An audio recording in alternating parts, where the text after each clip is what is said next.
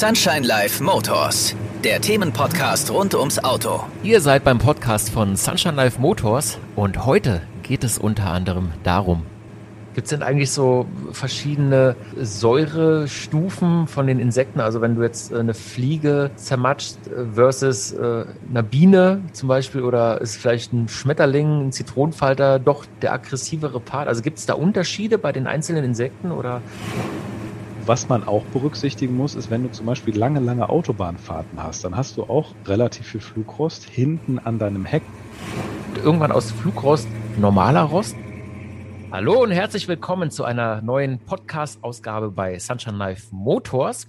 Heute wollen wir mit euch über Flugrost und Insektenentferner sprechen. Wie entsteht Flugrost? Wie kann ich das vermeiden? Gibt es Insekten, die meinen Lack schädigen?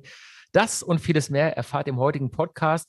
Mein heutiger Gesprächspartner war schon zweimal dabei und ist definitiv der richtige ja, Sparringspartner für das heutige Thema. Ich darf mal ganz herzlich begrüßen Sebastian Schäfer, Inhaber der Firma Liquid Elements, Erfinder, Visionär und sehr autoverrückt. Moin Sebastian. Moin Christoph, grüß dich. Ja, du hast total crazy Typ vergessen. Hab total ähm, das, ich habe ich hab nämlich gerade schon, als du das sagtest, live mitgedacht. Ähm, also wenn wir Insekten finden, weil du ja sagtest, gibt es Insekten, die vielleicht ähm, ja, dem Lack schaden, dann würde ich einfach sagen, da muss man dann drumherum fahren. Also wenn die angeflogen kommen, weißt ja, du, so ja. auf der Autobahn, den musst du halt einfach ausweichen. Ja, ich dachte so, keine Ahnung, wenn du, äh, wenn eine Hornisse äh, plötzlich an deinem Kotflügel klebt versus einer Fliege, die hat ja dann auch irgendwie so ein Gift und ich weiß jetzt nicht, ob das irgendwie ätzender ist oder so für den Lack. Deswegen hatte ich mal einfach sowas in den Raum geworfen. Aber ist eine gute Frage, definitiv. Also sollten wir gleich mal drüber sprechen. Sollten wir, ja, würde würd ich auch sagen. Aber ähm, lass uns doch vielleicht so ein bisschen ja, kategorisch durchgehen. Ich würde mal mit dem mhm. Flugrost anfangen. Ähm, ich kenne das, also man sieht es ja eigentlich in erster Linie auf, auf Bremsscheiben bei Autos, die jetzt eine Woche stehen oder auch länger, meistens dann, wenn es regnet. Vielleicht kannst du uns oder mich auch mal abholen, wie genau entsteht denn Flugrost überhaupt? Also für Flugrost brauchst du in der Regel immer zwei Komponenten. Zum einen, äh, also nicht den Flug und den Rost, sondern äh, Feuchtigkeit und Metall. Äh, die reagieren dann so miteinander, dass es halt zu diesen braunen Verfärbungen kommt und in der Regel auch zu Reaktionen, die so eine Art Anhaften bedingen. Ähm, der Grund, warum das bei den Bremsscheiben relativ häufig passiert, ist der, ähm, du kennst das vielleicht, du bist vorher über die Autobahn gefahren, deine Bremsscheibe ist relativ warm, ähm, du hast ein paar Mal gebremst damit und dann äh, stellst du den Wagen zu Hause ab. Vielleicht hat sogar auf dem Weg nach Hause die letzten 200, 300 Meter ein bisschen geregnet und am nächsten oder übernächsten Morgen, speziell wenn das Auto ein bisschen länger stehen hast lassen, kommst du ran und dann hast du manchmal dieses Klack, dass die, dass die Bremsen auch so losbrechen, ne? so, so, so ein kleines Knackgeräusch. Das kommt ebenfalls daher und das ist eigentlich in der Regel immer darauf zurückzuführen, dass das Abrieb von den Bremsen selber ist, also von den Bremsbacken. Und okay. das, äh, das, dadurch entsteht natürlich auch Flugrost, weil stell dir vor, in den Bremsbacken, in den Bremsbelägen, da ist halt auch, äh, da ist Metall auch drin verarbeitet. Und dieses Metall reagiert jetzt mit der Feuchtigkeit und der Wärme der Bremsscheibe und dadurch entsteht Rost auf der Bremsscheibe. Hm. Warum heißt es denn eigentlich Flugrost? Also man, man würde es ja damit verwechseln, dass der Rost hergeflogen kommt. Macht ja gar keinen Sinn. Also Richtig. Was, was genau ist denn Flugrost eigentlich? Ich müsste jetzt lügen, aber ich glaube nicht, dass der Du eine konkrete Definition für Flugrost parat hat. Ich würde jetzt mal aus meinem Verständnis heraus sagen, Flugrost ist alles, was nicht ursprünglich aus dem Bauteil herauskam, wo es drauf entsteht. Also das heißt, der Flugrost von auf der Bremsscheibe, der kommt ja nicht von der Bremsscheibe, weil diese rostet, sondern der ist ja von dem Bremsbelag dahin gekommen oder alternativ von, äh, ich sage jetzt mal, Abrieb von Bahngleisen. Ähm, also wenn die Züge bremsen, hast du relativ viel Flugrost, der entsteht. Es gibt Industrieverunreinigungen, die den entstehen lassen können. Also ich würde jetzt immer mal sagen, Flugrost ist eine Transferierung von Rost auf eine Oberfläche, die selber eigentlich gar nicht gerostet hat. Aha. Jetzt überlege ich gerade, kennst du noch den Opel Kadett? So Ende der, Ende der 80er, Anfang der 90er, die hat eine ganz massive Rostprobleme hinten im Radlauf. Richtig, genau. Der, der, Klassiker bei den Dingern war ja immer, dass du als Käufer eigentlich schon mal hinten zum Radlauf hingegangen bist, die Hand reingehalten hast und geguckt, wird die braun. Richtig. Und man, man, man hat böse Zungen haben wir gesagt, die wurden da schon äh, rostig quasi äh, ausgeliefert, neu. Spricht man denn dann von Flugrost oder das wurde eigentlich serienmäßig mit verbaut? Okay, blöde Frage. Genau. Also se serienmäßiger Rost ist dann Serienrost, kein Flugrost. Nein, das, das, lag natürlich daran, also das, das ist wirklich ein Problem in Anführungsstrichen der 70er, 80er, 90er gewesen. Ich glaube zu wissen, dass Audi der erste war, äh, also der erste Hersteller, der Fahrzeugkarosserien voll verzinkt hat. Ähm, ansonsten haben die immer nur so einen äh, Bitumen-ähnlichen Unterbodenschutz bekommen, der halt ein bisschen dagegen helfen sollte.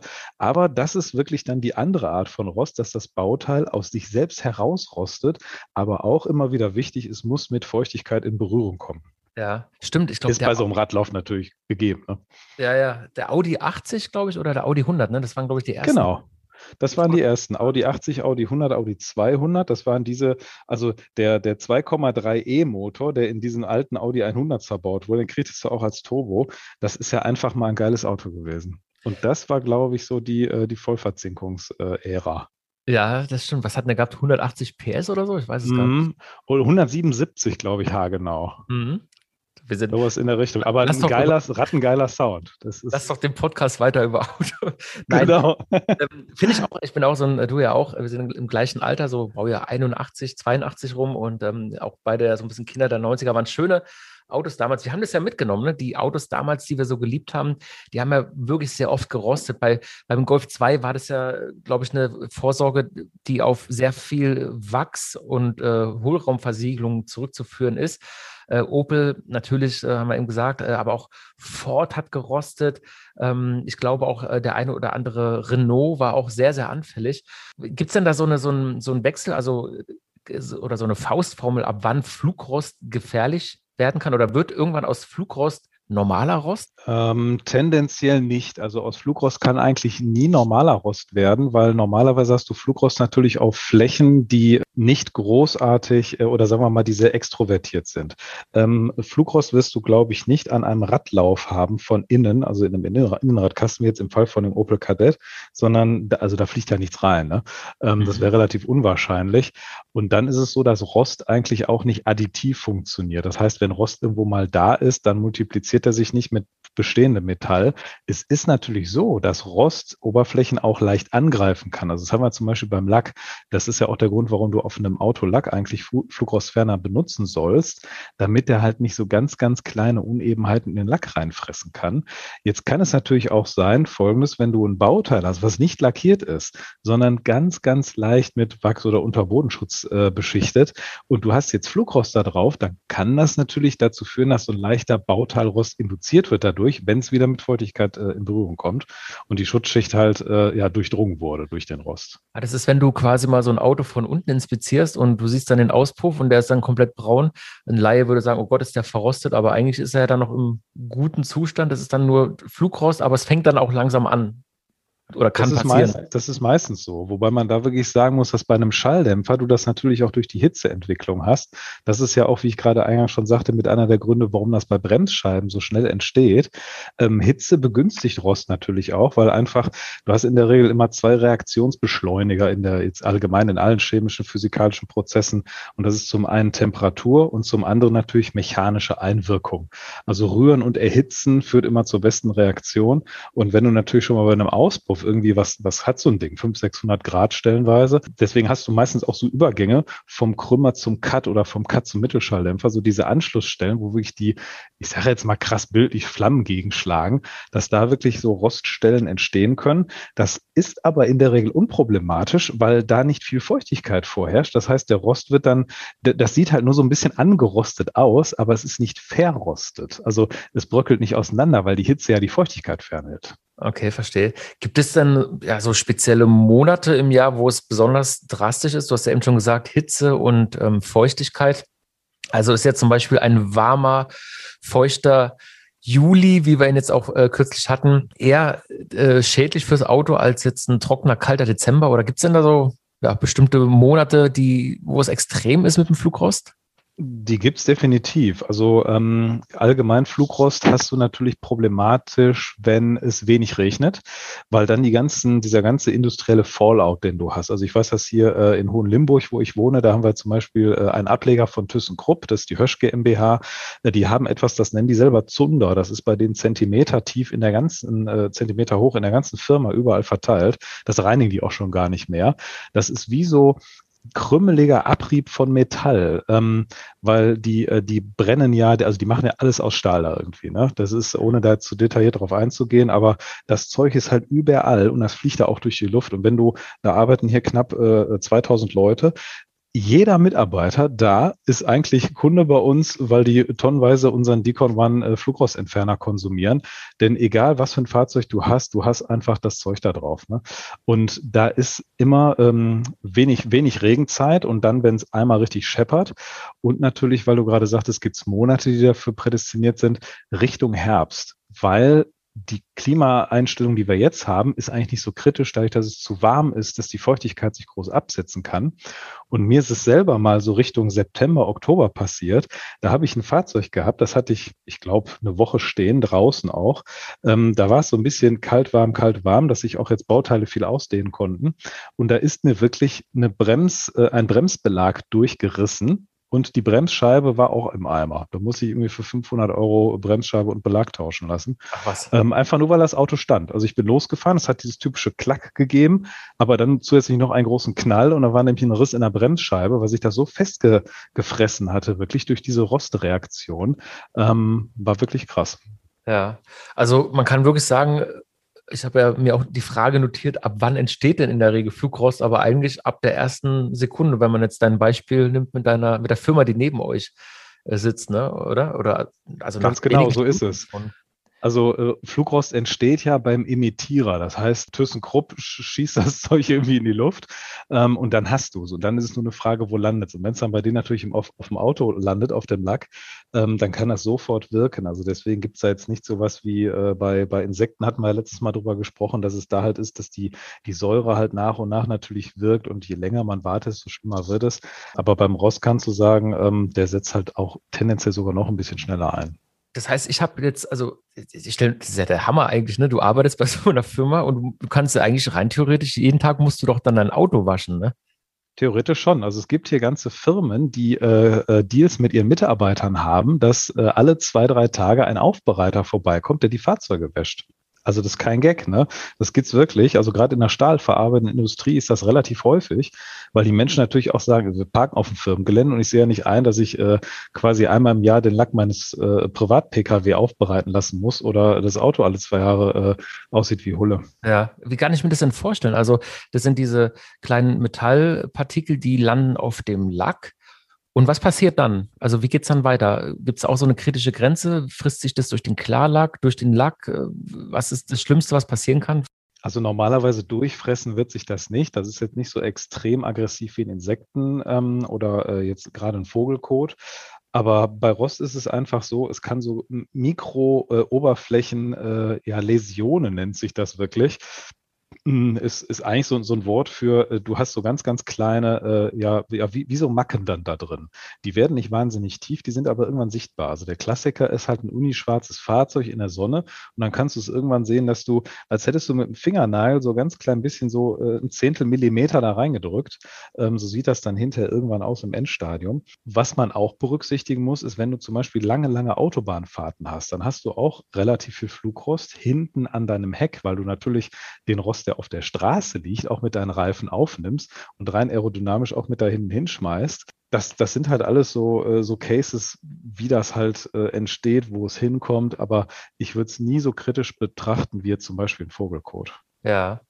Gibt es denn, du hast es ja schon gesagt, also die Bremsscheiben sind ja, glaube ich, so die erste Adresse, wo man den Flugrost auch sieht. Gibt es denn so pauschale, kann man das sagen, Autoparts, Stoßstange, Chromstoßstange, die besonders anfällig sind für Flugrost? Also eigentlich ist es so, dass man sagen kann, alles, was unlackiert ist, ist anfällig äh, und was halt kein Kunststoff ist. Also immer, wenn du ein unlackiertes Metall hast, und das ist ja heutzutage eigentlich nur noch bei diesen verchromten oder äh, generell galvanisierten Teilen der Fall, wobei natürlich auch das Chrom schon wieder einen Schutzstich darstellt, aber da ist es halt auch so, dass Rost oder im speziellen Flugrost diese halt auch durchdringen kann teilweise ähm, und dann oder mit diesen Beschichtungen reagiert.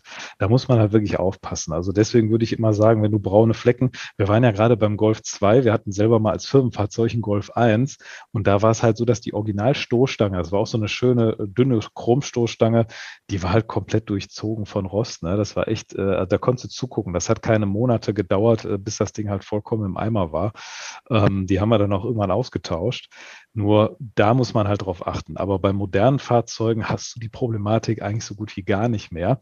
Ich weiß von einigen Herstellern, wir waren ja soeben auch bei Renault und bei so Fahrzeugen der 90ern, die hatten immer Probleme an so Anschraubpunkten, da wo Embleme dran kamen, da wo die Türgriffe festgeschraubt waren. Ähm, du kennst das vielleicht auch so äh, an der Heckklappe, wo die Scheiben eingesetzt sind. Mhm. Also immer so Anschlusspunkte, wo halt Versiegelungen fehlen, also teilweise auch Lack einfach dünner ist, wo der Rost sich dann einfach sprichwörtlich durchsetzen kann. Ja, hast recht. Also, wenn man mal drüber nachdenkt, wirklich so mal an diesen spitzen Ecken und Kanten, da war eigentlich dann, und beim Kadett halt der ganze hintere Radlauf. Aber das waren so.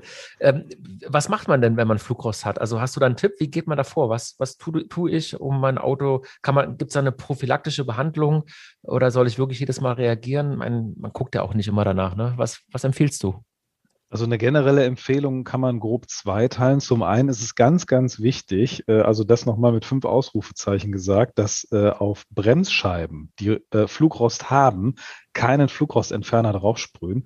Also es gibt natürlich Leute, äh, klar, ein Felgenreiniger hat eine ähnliche Wirkung wie ein Flugrostentferner, ähm, die auch schon mal ihren Felgenreiniger mit da drauf sprühen. Das hat aber den blöden Nachteil, du kannst es in der Regel nie hundertprozentig vermeiden, dass dieser Flugrostentferner, wenn du ihn richtig satt anwendest, auch mit auf die Bremsbeläge läuft und da natürlich versucht, die Bremsbeläge anzulösen, was dazu führt, dass diese ganze Problematik noch schlimmer wird. Das heißt, die Bremsbeläge reagieren richtig mit der Bremsscheibe ähm, durch dieses Mittel. Deswegen deswegen Flugrostentferner niemals auf die Bremsscheibe und auch nochmal bezogen auf Felgenreiniger wirklich vorsichtig, nur auf die Felge, nicht auf die Bremsscheibe am besten. Ähm, und ansonsten kannst du halt sagen, kann man es äh, auf die komplette Fahrzeugkarosserie anwenden, vollkommen unproblematisch. Präventiv kannst du eigentlich nur ähm, ja, also das Beste ist jetzt auch eigentlich für äh, passionierten Handwäscher eigentlich eine schizophrene Sache, aber wenn du durch die Waschanlage fährst, diese Heißwachsoption, die es da gibt, ist eigentlich das Beste, was du machen kannst. Echt? Okay. Ja, es ist kein Scheiß. Also wenn man gegen Rost konservieren will, weil du musst ja in jede Ritze rein, theoretisch, gerade die Ritzen. Also wenn du ein Autowachs hast, was du auf dem Lack anwendest, dann schützt das zwar die Motorhaube, aber nicht die Anschlussstellen und diese kleinen Ritzen, wo du halt gar nicht reingekommen bist. Mhm. Ne? Ähm, und generell sind diese Waschanlagen, Heißwachse, die sind eigentlich immer ein bisschen gepaart. Das ist so eine Emulsion aus Wachs und Silikon. Und das hat so ein bisschen die Wirkung von Unterbodenschutz dann hinterher. Ja, wenn ich jetzt aber an einer Chromstoßstange ähm, Flugrost habe, also erstmal finde ich das natürlich äh, sehr wichtig, dass du das sagst, dass man keinen Felgenreiniger, ich, man geht ja davon aus, dass man das nicht macht. Also man darf ja eigentlich nichts auf die äh, Bremsscheibe äh, packen. Es gibt auch Leute, kennst du, hast du bestimmt auch schon mal gelesen, die, äh, weil die Bremse quietscht, Öl ja, ja, klar, es ist der Klassiker. Also das, ich habe das, also es sind natürlich immer mal wieder so Menschen, die einfach nicht nachdenken, ne? Äh, wo die dann so sagen, ja, irgendwie quietscht hat und wenn quietscht hat, Papa mal gesagt, gibt's WD-40, ne? so, und dann hast du natürlich den Salat. Ähm, also da hilft halt in der Regel Kupferpaste beziehungsweise den Sitz der Bremsbeläge überprüfen im Bremssattel. Das ist eigentlich so ein Tipp, den man da vielleicht im Allgemeinen mal geben kann. Und äh, aber alles, was man auf die Bremsscheibe schmiert, äh, das kann nur schlimmer werden. Ja, Sag mal, wieso wird denn eigentlich Felgenreiniger immer lila, wenn man den auf die Felge macht? Das liegt an der Reaktion mit Eisen-2-Oxid. Also so, das heißt, ja das ist na, natürlich äh, irgendwie plausibel. Ne? Nein, also ähm, das, äh, ich weiß nicht, ob wir das schon mal hatten. Ich kann mich irgendwie ganz dunkel an sowas erinnern, dass wir da schon mal drüber gequatscht hatten. Ähm, ich sage einfach hier an der Stelle nochmal, dass ursprünglich ist das ein ähm, ein, ein Stoff, der zum Finden von Erzen benutzt wurde. Also da sind Leute im Bergwerk und die wollen wissen, wo ist Eisen und die sprühten das auf die Wand und da, wo es lila wurde, da wusste es halt, da ist eine Ader, da können wir mit dem Hammer rein. Das hat zweierlei Wirkungen in so einem Felgenreiniger oder auch in einem Flugrostentferner, weil wir beides mal hier über Metallpartikel sprechen, mit denen das reagiert. Zum einen willst du sehen, dass der Reiniger wirkt und zum anderen hast du einen katalytischen Prozess, der damit einhergeht. Das heißt, das unterstützt die Reinigungswirkung. Und das ist wirklich ein großer Vorteil gegenüber säurehaltigen Produkten, dass du mit diesen ähm, ja, sagen wir mal, äh, Indikator enthaltenen Mitteln halt einfach bisschen sanfter arbeiten kannst und deswegen halt auch auf, äh, also bezogen jetzt auf den Felgenreiniger, vergoldete Felgen, verchromte Felgen, äh, sehr dünn lackierte Felgen, pulverbeschichtete Felgen mit so einem reaktiven Felgenreiniger meistens unproblematischer zu behandeln gehen als mit stark säurehaltigen Felgenreiniger, wo hinter die Oberflächen anlaufen. Und wenn wir das jetzt nochmal übertragen auf den Flugrostentferner, verhält sich das natürlich genauso. Das heißt, wenn du eine verchromte Felge hast oder eine verchromte Stoßstange, ist das ja jeweils dieselbe Oberfläche. Du hast ein Metall, wo eine Chromschicht drüber ist ist. Und deswegen willst du auch, dass dein Flugrostentferner natürlich nicht viel Säure enthält, um den direkt darunter zu bekommen, also das Metall, sondern halt am liebsten eben diese sich lila verfärbenden Reagenzien, die dort drin sind. Und ähm, das haben wir halt bei uns jetzt zum Beispiel im Produkt äh, Decon One. Ich weiß aber auch, dass viele andere Hersteller, die es ausgewiesen als Flugrostentferner anbieten, die in der Regel immer so oberhalb von 10 bis 18 äh, Euro pro Liter angesiedelt sind, äh, da meistens diese lila Reaktionsinhaltsstoffe drin haben kann man denn sagen, je lilaner die Felge, desto mehr Flugrost war vorher drauf, beziehungsweise desto äh, mehr chemische Reaktionen habe ich oder desto sauberer wird es. Also wenn ich jetzt eine saubere Felge einsprühe, dann gibt es ja, ganz, genau. Richtig. Also das heißt wirklich, je mehr Metall oder Flugrost drauf ist, desto lilaner wird es. Ganz genau. Also du brauchst zwei Reaktionspartner und äh, den Grad der, der chemischen Sättigung siehst du dann an dieser lila Färbung. Und Reaktionspartner 1 ist natürlich der Indikator in dem Felgen- oder Reiniger- oder Flugrostentferner. Und der Reaktionspartner 2 ist das Metall. Und da kann jeder wirklich, der mal im Bekanntenkreis vielleicht oder selber ein weißes Auto hat, einen nice Test machen. Bestell dir mal einen Flugrostentferner, zum Beispiel unseren Decom One, fahr mal 200 Kilometer Meter über die Autobahn und sprüh das Auto mal ein. Dann siehst du, wie die Aerodynamik deines Fahrzeugs verlaufen ist ist, weil nämlich die, diese lilanen Spuren von der Aerodynamik wirklich nachgezeichnet werden, wo der Flugrost dann hergeflogen ist. Und das ist in der Regel an den Kotflügeln obendrauf, äh, hinten auf der Heckklappe und ganz extrem sammelt sich das hinten am Heck, da wo die Rückleuchten sind und die Heckstoßstange. Das ist ja geil, ey. Das, das wär, ich stelle mir das gerade vor als Foto auch äh, für Sunshine Life Motors. Na, natürlich das sieht, echt, das sieht echt fancy aus. Also wirklich, mach dir den Gag mal, wenn du irgendwo jemanden hast, also äh, Passat in weiß, Passat Limousine wäre sogar geil. Kombi ist nicht ganz so spektakulär, Limousine, äh, hinterer Heckbereich wirklich mal äh, Flugrostentferner komplett draufsprühen. Also wie gesagt, einen reaktiven dann halt zum Beispiel diesen Decon One ähm, und dann einfach mal so zwei, drei, vier Minuten abwarten. Und das Coole dabei ist halt, du kannst es einfach mit dem Hochdruckreiniger danach abspülen und wenn du ihn dann nochmal drauf sprühst, siehst du auch, dass es nicht mehr so lila wird, am besten sogar fast gar nicht mehr. Okay. Wahnsinn. Also, guck mal, ich habe echt gedacht, am Anfang so, äh, Flugrost eigentlich so, boah, volles lame Thema, aber eigentlich äh, voll spannend, interessant. Also auch, wie, was dahinter steckt, finde ich mega. Gefällt mir richtig gut. Magst du, magst du noch mal äh, kurz in drei Sätzen äh, zusammenfassen? Also wenn man Flugrost an seinem Auto hat, wie man da am besten vorgeht, und dann würde ich gleich mal zu den Insekten wechseln. Gerne. Also wenn ihr Flugrost an euren Fahrzeugen habt, äh, äh, man kann das eigentlich ja nicht großartig sehen, weil es ja so feiner Metallstaub ist. Ich würde das immer so ein bisschen kilometerabhängig machen. Das heißt, äh, zwei Indikatoren. Entweder du arbeitest wirklich bei einem Betrieb, der so metallverarbeitend ist, dass er halt sowieso immer ständig den Ausstoß hat, oder du wohnst neben einer Bahnstation, was natürlich auch passieren kann, dass du durch die Deutsche Bahn dann mal fleißig äh, die Ladung abbekommst. Oder du fährst, sagen wir mal so, äh, drei, vier, 500 Kilometer. Ähm, wie jetzt zum Beispiel am Samstag, wenn, wenn wir wieder zu Sunshine Live fahren. Und dann weißt du wirklich, nach ungefähr 200, 300 Kilometern kann ich wieder Flugrostentferner benutzen oder beziehungsweise nach der Fahrtstrecke. Ähm, dann lohnt sich das. Vorher eigentlich nicht. Also für Otto normal, den äh, Menschen, der so durch die Stadt fährt, äh, da kommst du natürlich vielleicht einmal im Monat dazu, aber man kann das so ein bisschen von diesen drei Faktoren abhängig machen. Wo lebe ich? Was habe ich für eine Umgebung, was jetzt Flugrost emittiert? Und dann natürlich, wie lange fahre ich? Und wie trage ich den auf? Ich sprühe das Ganze mal drauf und dann mit dem Wasserschlauch genau. äh, oder mit dem Lappen oder wie mache ich das? Richtig. Äh? Also wenn wir jetzt nochmal konkret von unserem Produkt Decon One sprechen, das ist übrigens auch ein Flugrost, äh, also wir nennen das deswegen Vorreiniger, weil der vereint verschiedene Eigenschaften in sich, weil du willst ja nicht einen Insektenentferner drauf sprühen, einen Flugrostentferner, dann willst du vielleicht noch einen sogenannten, äh, ein, ein Pre-Wash-Konzentrat, das ist das, was du bei der Waschstraße manchmal bekommst, wenn so zwei Leute neben dir stehen und mit so einer komischen Lanze irgendwas, so eine Reinigungslösung mhm. drauf sprühen.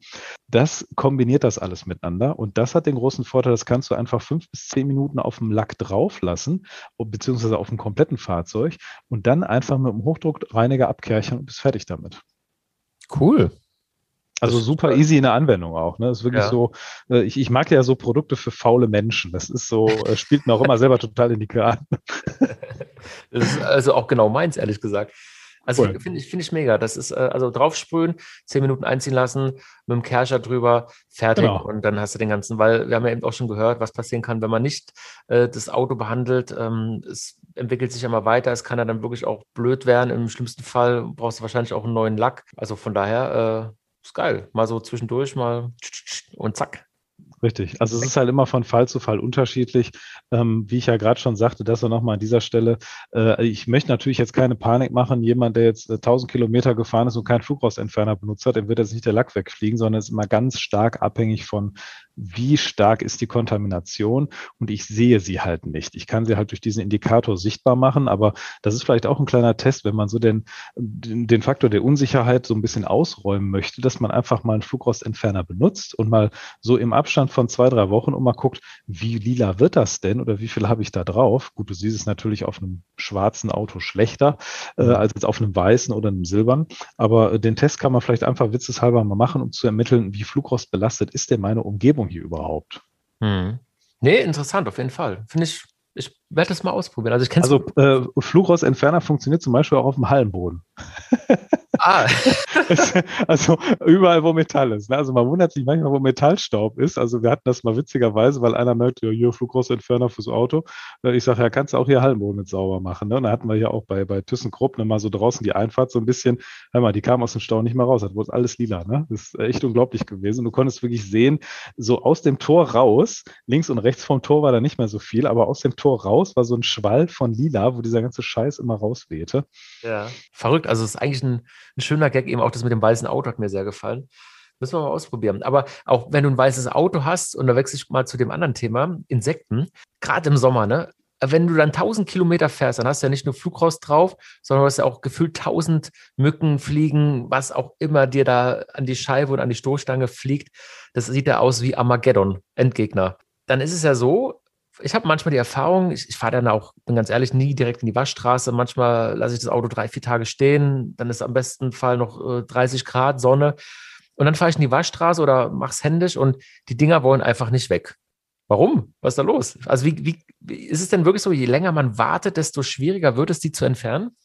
Äh, ja, das definitiv. Also es ist nicht so schlimm wie mit dem Vogelkot. Das Thema hatten wir ja bereits. Ähm, bei Vogelkot ist wirklich echt Eile geboten. Also da zählt krass gesagt jede halbe Stunde. Ähm, bei den Insekten ist das so, wenn du das zwei, drei Tage später machst, ist das gar nicht mehr so wild. Aber was man sich wirklich vor Augen halten muss, ist, auch da gilt die Regel, je länger der Dreck hat Gelegenheit auf der Oberfläche zu wirken, umso hartnäckiger sitzt er dort auch fest. Jetzt ist es allerdings so, dass wir bei einem Vogelkot ja meistens äh, Säure mit drin haben, bei Insekten nicht so viel, beziehungsweise nicht in dieser extremen Konzentration und Menge. Ähm, deswegen ist das unproblematischer. Aber wie du schon sagst, wenn ich, es ist ja auch eine Sache von, von Anprallgeschwindigkeit. Jetzt überleg mal, du fährst mit 220 mit deinem weißen Passat irgendwo her und äh, hast auf einmal so nach äh, so klassischer Außendienster-Style, so nach äh, 1000 Kilometer, die du mal eben so in zwei, drei Wochen wegfährst, ähm, hast du halt vorne komplett alles dicht, wie du sagst schon, so ein Armageddon-Ding und du hast einfach nicht die Zeit, direkt in die Waschanlage zu fahren, dann kann man es wirklich mit diesem Decom One Vorreiniger ebenfalls machen, beziehungsweise wir haben gerade in den letzten Zügen in Entwicklung einen speziellen Insektenentferner, der ist auch noch ein Ticken günstiger, weil er da nur die Funktion des äh, Insektenentfernens hat ähm, und das kannst du dir auch in einer 100 Milliliter Flasche irgendwie ins Handschuhfach reinschmeißen mit einem Tuch dabei und wenigstens grob einmal drüber wischen. Der Grund, warum das die Waschstraße Straßen oft nicht so gut wegbekommen, ist halt der, weil die mechanische ähm, ja, die mechanische Hilfe, die du brauchst beim Reinigen, ist beim Insektenentferner relativ nötig. Und so eine Waschbürste hat natürlich eine schlechtere mechanische Leistung als deine Hand, wenn du jetzt mit Tuch drüber gehst. Ich finde es übrigens super mit so einer 100 Milliliter Flasche und äh, mit dem Handschuhfach, weil ich ärgere mich manchmal selber, wenn ich manchmal irgendwie so eine riesen Flasche habe von was auch immer zum Reinigen und die fliegt dann bei mir im Kofferraum rum. Ich denke dann mal so, oh, so ein, ich finde es total gut, dass ihr so kleine äh, Flaschen habe für den Jetzt-Moment. Ne? Also wenn man dann irgendwie Genau. ähm, ne, nicht vorhergesehen und dann macht es denn auch da Sinn, dass man dann vor der Waschstraße da im Prinzip nochmal drüber fährt über die Insekten, einfach mal drüber sprüht, dass dieser chemische Prozess, wie du es genannt hast, funktioniert und dann wird es dann auch durch die Waschstraße besser weggebürstet. Ist es so? Definitiv. Also viele von, äh, von uns kennen das ja vielleicht, äh, wenn du einen Fleck auf dem weißen T-Shirt hast. Du hast dir ein Weinchen getrunken, Rotwein, hast dich voll bekleckert oder hast dir mal wieder so Oldschool Miracoli gemacht und mit der Tomatensoße zack, Fletch auf Shirt. Da macht man das normalerweise auch so, dass du wenigstens schon mal einen Tropfen Priel, Seife oder so da drauf gibst, das ein bisschen verreibst oder nennen wir es mal so zusammengefasst, irgendeine Art der Vorreinigung vornimmst, bevor du das Ding in die Waschmaschine schmeißt. Das hat einfach den Vorteil, dass der Fleck hinterher beim Waschen besser rausgeht. Bei der Waschstraße ist das genauso. Und das ist auch der Grund, ich hatte gerade von den äh, Dudes erzählt, die schon mal vorne vor der vernünftigen Waschanlage stehen und diese Reinigungslösung auf manche Bauteile aufsprühen. Die panieren damit meistens nicht dein ganzes Auto, sondern nur so kritische Bereiche, wie zum Beispiel Frontstoßstange, Frontscheibe, äh, Kotflügel, Radläufe, ähm, sowas halt, wo halt auch viel Hochspritz oder viel Anprallfläche für eben Dreck ist. Und dieses Zeug ist halt auch schon größtenteils dafür da, die Proteine, die so ein Insekt natürlich enthält, aufzuspalten. Die lösen das dann aber meistens über einen sehr hohen pH-Wert und darüber schredderst du dir natürlich schon wieder eventuell vorhandene Beschichtung auf dem Auto, was auch so ein bisschen suboptimal ist. Deswegen, wie du es gerade schon meintest, wenn du einen separaten, vernünftigen Insektenentferner hast, mit einem pH-Wert idealerweise unter 10, dann kannst du wirklich sagen, vor der Waschstraße einfach einmal kurz hergehen, bisschen draufsprühen, dann durch die Waschstraße durch. Ich mache das sogar äh, krasserweise so, ähm, dass ich, ich habe jetzt nicht so viel Stress mit Insekten, weil ich relativ wenig Autobahn fahre, aber Felgenreiniger sprühe ich grundsätzlich vor der Waschstraße drauf ähm, und fahre dann erst da durch. Also es macht halt wirklich Sinn, dass man das so ein bisschen vorbenetzt. Mhm. Was ich mich auch mal gefragt habe, ich muss da noch mal kurz zurückrudern, wenn ich den Felgenreiniger drauf mache und es ist lila und ich sprühe es nicht ab, gibt es denn da auch so einen Punkt, wo dann eine Ätzung stattfinden kann, weil ich das drauf habe? Also jetzt rein aus Interesse, weil es sieht da schon sehr fancy aus und irgendwie sehr aggressiv, obwohl es ja eigentlich nur eine chemische Reaktion ist. Aber kann da auch was passieren? Keine Ahnung, dass das, das kommt ganz drauf an. Also es ist schwierig, da eine pauschale Aussage drüber zu treffen. Das kommt wirklich ganz drauf an, was für eine Oberfläche hast du und so weiter. Ähm, ich kann mich da an eine Szene erinnern, die ich mal allerdings als Motorradfahrer hatte. Das war aber auch so ein Insektencrash. Ähm, da sind wir äh, mit zwei oder drei Motorrädern, waren wir schon bestimmt zehn Jahre jetzt her, sind durch so eine Waldlichtung gefahren nachts und da war so eine riesen Traube Mücken. Und die sind uns mit einem Knall wirklich pram, so komplett äh, Helm voll, Visier, alles voll.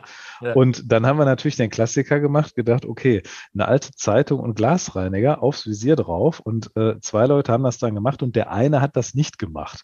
Und der hatte nach drei, vier Tagen, das war allerdings so ein Plexiglas äh, natürlich am Visier, ähm, und das ist wirklich blind geworden an den Stellen, wo der die Mücken drauf hatte. Ach, Deswegen ist es immer eine Frage, was hast du für eine Oberfläche? Ne? Also ja. das äh, kann natürlich auch sein, wenn du ein Scheinwerferglas jetzt hast, was, das ist ja in der Regel auch kein normales Kronglas, sondern auch irgendein Kunststoff. Das kann das halt schon angreifen, definitiv. Aber es ist immer eine Sache der Umgebungsfaktoren, die damit einspielen. So, hast du viel Sonne dabei, was natürlich wieder Hitze, Reaktion begünstigt? Hast du eine hohe Anprallgeschwindigkeit? Äh, ne, wie schnell bist du gefahren? Wie die Viecher da drauf geknallt sind? Äh, wie lange war es drauf? Äh, alles, was eine Rolle spielt. Gibt es denn eigentlich so verschiedene Säurestufen von den Insekten? Also wenn du jetzt äh, eine Fliege zermatscht äh, versus äh, eine Biene zum Beispiel oder ist vielleicht ein Schmetterling, ein Zitronenfalter doch der aggressivere Part? Also gibt es da Unterschiede bei den einzelnen Insekten oder kann man das? Das definitiv, auf ja. jeden Fall. Ähm, ich muss jetzt leider gestehen, dass ich ja als totaler Technik-Nerd relativ wenig Biologe bin. Ähm, deswegen, ich, ich könnte es dir aber relativ konkret sagen, im Fall einer Ameise, wobei es sehr unwahrscheinlich ist, dass dir eine Ameise auf der Autobahn auf die Scheibe fliegt. Ja. Äh, die triffst du ja eher im Garten. Ähm, aber eine Ameise zum Beispiel, die haben sogenannte Carbonsäure.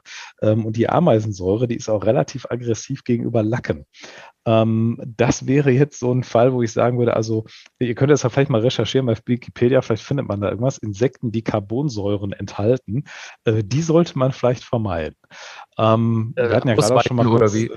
Ja, genau. Einfach ausweichen, links, rechts dran vorbei. Wenn du so siehst, so, ah, das könnte irgendwie, wir hatten ja gerade schon angerissen, vielleicht noch eine Nisse, ne, die so ein, mhm. so ein Gift enthält, äh, was dann halt auch ein bisschen ätzender sein könnte. Ich glaube, eine Fliege ist relativ unproblematisch, wobei man ganz ehrlich auch einfach das Blut was so ein Tier enthält, nicht unterschätzen darf. Also jeder von uns kennt ja vielleicht äh, noch aus der Jugend, also wir sind ja mit äh, kaputten Knien groß geworden, äh, wir hatten ja noch keine Playstation und so. Mhm. Ähm, Blut an der Hose, da hast du echt ein Problem, das wieder rauszukriegen. Ne? Mhm. Und deswegen, ich glaube, das ist einer so der Hauptfaktoren. Das Blut im Insekt ist eigentlich so mit das aggressivste. Und jetzt, wenn wir mal beide so live uns das vorstellen, ne, du hast so 20 Insekten auf der Frontscheibe, du wischst schon mal mit dem Scheibenwischer drüber. Was ist das, was in der Regel immer zurückbleibt? So diese, diese Blutstreifen. Ne? Ja, richtig, das sieht dann noch schlimmer aus meistens. Ne? Ja, richtig. Also ich glaube, Blut ist eigentlich so mit das krasseste, was so ein Viech enthalten kann neben vielleicht irgendwelchen Säuren, die äh, ja, wir jetzt erstmal nur mutmaßen können. Ja, aber ich dachte nämlich auch so eine Hornisse, ich meine, die hat ja auch ein bisschen Gift in sich drin und das, man das ist ja auch ein Riesenviech. Ja, ja, natürlich, also ich meine, die, ja, äh, da hast du richtig Respekt davor. Gut, eine Wespe hatte ich tatsächlich mal überfahren und klebte mal vorne dran und da denkt man sofort, Mensch, das Gift ist gleich Säure, ist gleich äh, schädlich für den Lack, das ist so dieser diese erste Gedanke, aber das mit dem Blut tatsächlich, das hätte ich jetzt auch nicht gedacht, dass das so ist. Ja, also Blut ist auch eine relativ aggressive Angelegenheit, ähm, weil ja. da natürlich auch ziemlich viele Stoffe drin enthalten sind. Ähm, halt alles, was so ein Tier irgendwo in seinem Stoffwechsel trägt. Und das unterschätzt ja. man manchmal. Ähm, deswegen würde ich auch Blut als äh, ja, äh, krasse Gefahrenquelle in dem Fall deuten. Definitiv. Aber Jetzt. ich glaube auch die Größe macht's. Ne? Also wenn du natürlich so ein Riesenviech hast, was auch eine Menge Zeug in sich haben kann, dann ist natürlich der Schaden auch umso größer. Ja. Mariechenkäfer sind da auch, da ist ja auch der Urin ist ja, glaube ich, auch so, sehr säurehaltig. Ne? Also gibt es ja schon viele Insekten. Wie ist denn das eigentlich? Man gibt auch viele Leute, denen das Auto fast egal ist. Aber mich würde es mal interessieren. Ich bin jetzt wirklich eine Saison durchgefahren mit ganz, es kleben ganz viele Insekten an meinem Auto und ähm, ich wasche das erst ein Jahr später. Kriegt man denn dann noch mit dem Insektenentferner auch diese Insekten ab oder gibt es da auch so einen Punkt, der dann einfach zu spät sein könnte, wie zum Beispiel beim Vogelkot? Ähm, ähnlich. Also da würde ich auch ganz klar sagen, wenn du es ein Jahr drauf lässt, die Insekten, und die haben so viel Zeit, sich auch mit weiteren Umgebungsfaktoren da reinzuarbeiten, ähm, weil letzten Endes Dreck zieht Dreck an. Das ist ja auch der Grund, warum man regelmäßig sein Fahrzeug waschen sollte. Ähm, ich meine, ich selber müsste mir das zu Herzen nehmen. Ich mache das auch nicht wirklich so oft. Das hat bei mir aber eher so den zeitlichen Hintergrund. Wenn du das Auto einmal dreckig hast, merkst du auch, dass es schneller dreckig wird, weil Dreck ja selber aufgrund der Rauheit wie so eine Art Magnet fungiert. Das heißt, du hast bei Dreck eine Vergrößerung der Oberfläche und deswegen haftet auch schneller allmöglicher Scheiß da dran. Hast du also so einen schönen, äh, also wir, wir, wir kennen das, glaube ich, von, von Spaghetti, genau. Das ist nämlich der Grund, warum du Nudeln ja nicht mit Öl oder sowas behandeln solltest, damit die nicht versiegelt werden, sondern damit die noch schön porös sind und Soße aufnehmen. So als kleine mhm. Assoziation aus dem Haushalt. Bei äh, einem äh, Lack würde ich mir das auch so vorstellen. Du hast jetzt komplett paniert mit Insekten das Ding und hast natürlich jetzt eine super geile Angriffsfläche für alles mögliche andere, nämlich auch wieder Flugrost. Also da sind wir wieder beim Thema. Das heißt, du hast jetzt Tonnen von Insekten da vorne drauf und jetzt sammelt sich der Flugrost, der vielleicht normalerweise weggeweht wäre und sich gar nicht auf den Lack gesetzt hätte, dennoch dort, weil du einfach eine bessere Anprallfläche dafür hast. Ein Teufelskreis. Verrückt, oder? Die berühmte Insektenpanade. genau, wer kennt sie nicht? Ja, krass, also ich meine, du hast ja auch bei deinem ersten Besuch bei uns im Sender, da stand ja dann auch bei uns äh, ein Auto von wem auch immer. Das sah ja auch aus, das, das war ja äh, drei Jahre gefühlt nicht in der Waschstraße. Ne? Alter Lachs, das war also mit das Heftigste, was ich je gesehen habe. Und wir haben ja dann, als wir das zweite Mal da waren, sagtest du ja echt, also der Karren ist ja bewegt worden, ne? Mhm. Wo ich mich frage, A, wer ist da reingekommen? Also durch diese Kruste und B, wer hat durch die Scheibe geguckt? Ja, also das ist wirklich ein Phänomen. Ich, ich versuche auch wirklich herauszufinden, wer das ist, aber da kann es ja dann, das ist, das ist jetzt so ein Beispiel. Ne? Ich kann mir vorstellen, dass diese Person, der das wirklich ja auch egal ist, ob da 10.000 Insekten draufkleben, aber ähm, das, ich, ich vergleiche das, das mit dem Öl ist ein gutes Beispiel. Das ist in dem Fall natürlich auch so eine klassische Autoversiegelung, ne? wo du dann auch einfach, wo es dann einfach langfristig hoch glänzend aussieht, versus genau. Insektenpanade. Sag mal, ähm, die stinken ja manchmal so extrem, diese Reiniger. Ich meine, ihr habt ja bei euch äh, Raumduft, Rasenmäher, Keks, Einhorn, das hatten wir im letzten Mal schon ähm, gelernt. Ich bin übrigens ein Riesenfan von eurem Rasenmäherduft. Ich habe da mein eines Auto mit äh, komplett in, also eingesprüht und der, der riecht immer nach frischem Rasen. Aber wieso kriegt man das denn bei so Entfernern nicht hin? Also wenn ich an so einen Felgenreiniger denke, dann denke ich mal, boah, ey, ich habe jetzt, ich hab jetzt gleich eine Glatze und bin halbseitig gelähmt. Hm, richtig. Also es ist je nachdem, was für einen Felgenreiniger du hast, geht natürlich auch der Hersteller schon mal mit mehr oder weniger Duftstoff auch da dran. Ähm, wir haben das bei unserem Dust Tracker Felgenreiniger zum Beispiel geschafft. Das ist ein äh, Verfahren, was auch geheim ist, dass wir äh, einen der Rohstoffe, der nämlich für diese äh, Indikatorfärbung verantwortlich ist, der stinkt volle Möhre nach faule Eier. Das ist halt das, was du da immer hast und den filtern wir vor, um dem halt schon mal so ungefähr 60, 70 Prozent seiner Aggressivität in dieser Großnote zu entziehen. Und dann wird dem zusätzlich noch ein Duftstoff zugesetzt, der das so ein bisschen überdeckt und kapselt. Nichtsdestotrotz kommt das hier und da immer wieder durch und das hast du natürlich, weil die gleiche Chemikalie da auch im äh, Flugrostentferner enthalten ist, beziehungsweise in diesem Decommand-Vorreiniger jetzt bei uns, ähm, dass die halt immer diesen Gestank haben oder bei anderen Reinigern, die dann äh, teilweise Natronlauge enthalten. Natronlauge hat jetzt auch nicht so, das so, so ein beißender Geruch eher, also spürst du auch teilweise in der Nase. Mhm. Das ist halt alles nicht angenehm. Nur dadurch, dass diese Stoffe da drin sind und auch so resistent sind gegen äh, Geruchsüberlagerung oder Kapselung, stinkt es halt irgendwie hinten raus immer. Ähm, und du müsstest tonnenweise irgendeines Parfümöls jetzt da reinknallen, äh, damit es halt hinten raus nach Blümchen riecht schredderst damit aber auch so ein bisschen die Produktperformance, weil ähm, das hatten wir einfach mal testweise bei einem Glasreiniger gemacht. Äh, beim Glasreiniger, das äh, den Anteil Duftstoff verzehnfacht. Ja, der schmierte nur noch. Also du hast einen riesen Hin- und Hergeschmiere, weil es natürlich ein Öl ist und du das eigentlich ja jetzt für so eine Glasscheibe nicht so wahnsinnig cool ist, die jetzt mhm. mit Öl einzureiben. Ja, verstehe. Aber interessant. Das ist ja, ich meine, ihr seid ja da wirklich auch so die, die äh, Parfümprofis, so nenne ich es mal im, im Fahrzeugpflegebereich. Ihr habt ja, wie viel? 24 Duft, Düfte oder wie viel waren das? Ich, ich glaube, mittlerweile sind wir bei 28 sogar, Tendenz steigend. Ja. Ähm, wir haben jetzt gerade in Entwicklung einen richtig geilen Kaffeeduft. Also da bin ich jetzt mit drei Leuten sogar dran, weil ich ja eigentlich gar kein Kaffeetrinker bin und ich versuche mit denen jetzt rauszufinden, so was ist die pornöseste Kaffeenote.